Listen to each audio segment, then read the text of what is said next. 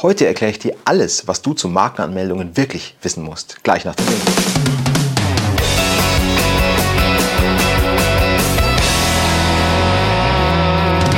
Immer wenn mich Menschen anrufen und sagen, ja, ich möchte eine Marke anmelden, habe mir da schon was überlegt, ertappe ich mich selber dabei, wie ich 10, 15, 20 Minuten immer wieder genau das Gleiche erzähle.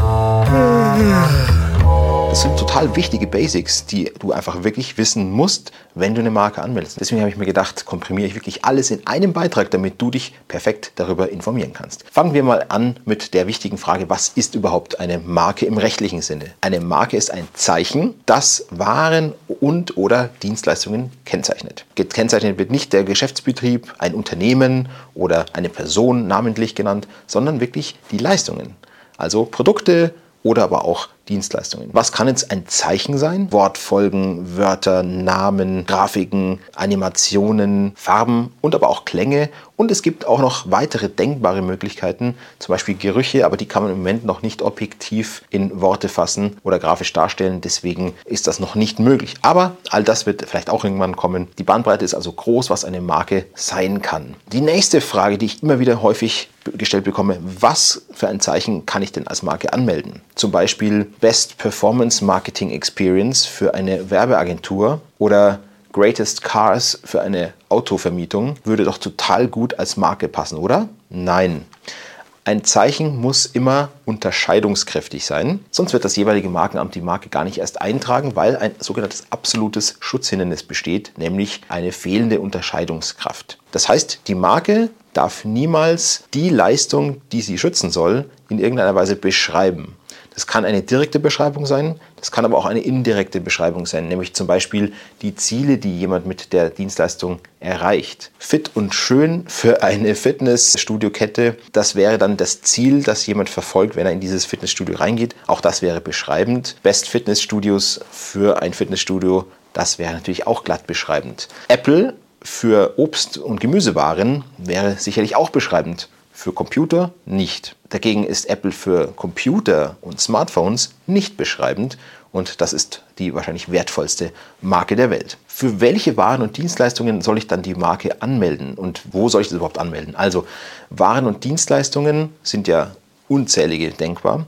Die werden aber alle weltweit in 45 unterschiedliche Klassen eingeteilt. Mal mehr, mal weniger sinnvoll, aber es gibt nun mal diese 45 Klassen und in die müssen sämtliche Waren und Dienstleistungen reingepackt werden. Da sind wir auch schon bei der Frage der Kosten, aber halt, bevor ich was über die Kosten erzähle, müssen wir uns natürlich nochmal im Klaren darüber sein, für welches Schutzgebiet denn die Marke eigentlich angemeldet werden soll. Eine deutsche Marke kann natürlich, weil die ja auf deutschem Recht beruht, nur auf dem Gebiet der Bundesrepublik Deutschland gelten. Eine europäische Marke, also eine EU-Marke, besser gesagt Unionsmarke, kann natürlich nur innerhalb der 27 Mitgliedstaaten wirken, nicht beispielsweise in der Schweiz und auch nicht in der Türkei. Dann gibt es natürlich noch die Möglichkeit, wenn ich andere Länder möchte, wie zum Beispiel die Schweiz, wie zum Beispiel Liechtenstein, wie vielleicht die Türkei, USA, dann kann ich entweder dort nationale Marken anmelden oder ich bilde einen sogenannten Blumenstrauß an internationalen Registrierungen. Das heißt, ich nehme eine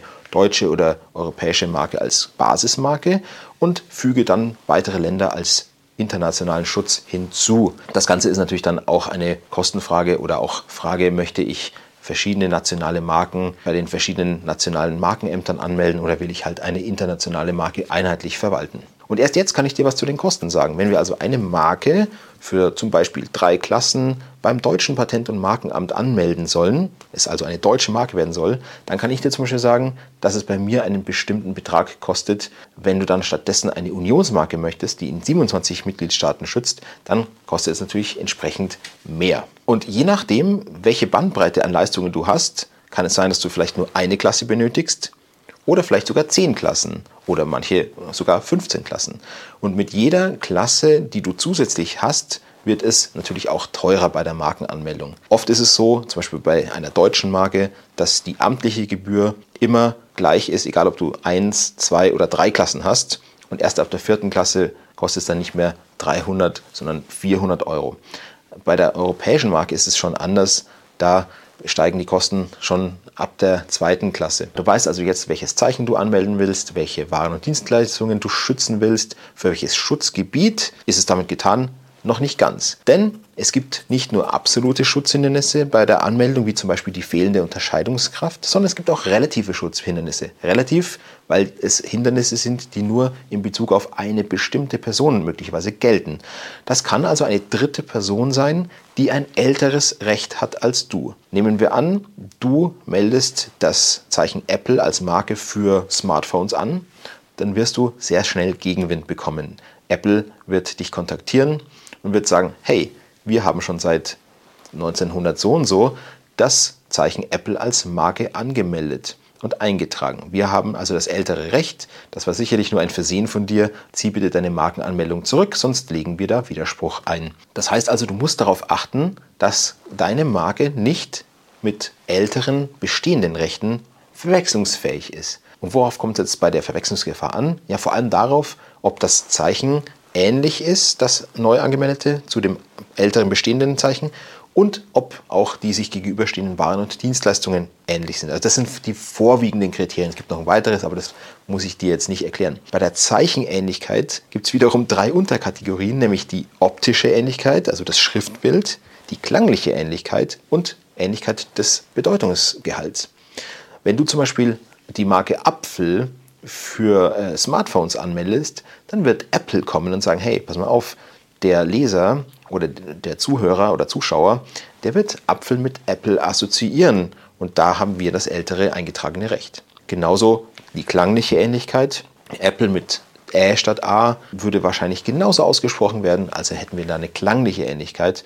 Und im Schriftbild ist es genauso, da wäre zum Beispiel ein Ä statt einem A möglicherweise auch verwechslungsfähig oder mit einem P statt zwei Ps. Also es gibt drei verschiedene Arten der Zeichenähnlichkeit und bei der Ähnlichkeit der Waren und Dienstleistungen ist es halt so, da schaut man mal, welche Ware und welche Dienstleistungen potenziell aus Sicht des angesprochenen Verkehrs auch von dem Inhaber der älteren Marke angeboten werden könnte. Also gibt es da gewisse Assoziationen des angesprochenen Verkehrs. Und das bedeutet jetzt für dich, dass es nicht genügt, wenn du dein gewünschtes Zeichen einfach so in der Datenbank des Deutschen Patent- und Markenamts in das Suchfeld eingibst und sagst, hurra, ich habe noch keine andere ältere Marke gefunden, die genau so lautet, sondern du musst auch ähnliche, und zwar klanglich, optisch und auch im Bedeutungsgehalt, ähnliche Zeichen dort eingeben. Und weil das eigentlich fast gar nicht möglich ist, dass du das wenn du da nicht sehr erfahren bist, machst, gibt es da natürlich professionelle Recherchedienstleister, auf die auch ich als Anwalt zurückgreife, die mir dann ein gewisses Ergebnis liefern, das ich dann nochmal rechtlich prüfe. Ja, und jetzt weißt du eigentlich schon sehr, sehr viel über die Marken, also die ganzen Basics hast du jetzt drauf. Und wenn du mal tatsächlich vorhast, eine Marke anzumelden, dann darfst du mich natürlich gerne kontaktieren. Du weißt natürlich dann auch schon über vieles Bescheid. Und wenn ich dir dann sage, hier Verwechslungsgefahr oder fehlende Unterscheidungskraft, dann weißt du natürlich, aha, das hat natürlich der Max Greger im Video so erzählt. Ich kann mich erinnern. Ja, vielen Dank für deine Zeit. Freut mich immer. Wenn es dir gefallen hat, hinterlass gerne einen Kommentar, eine positive Bewertung. Ansonsten mach's gut. Ciao.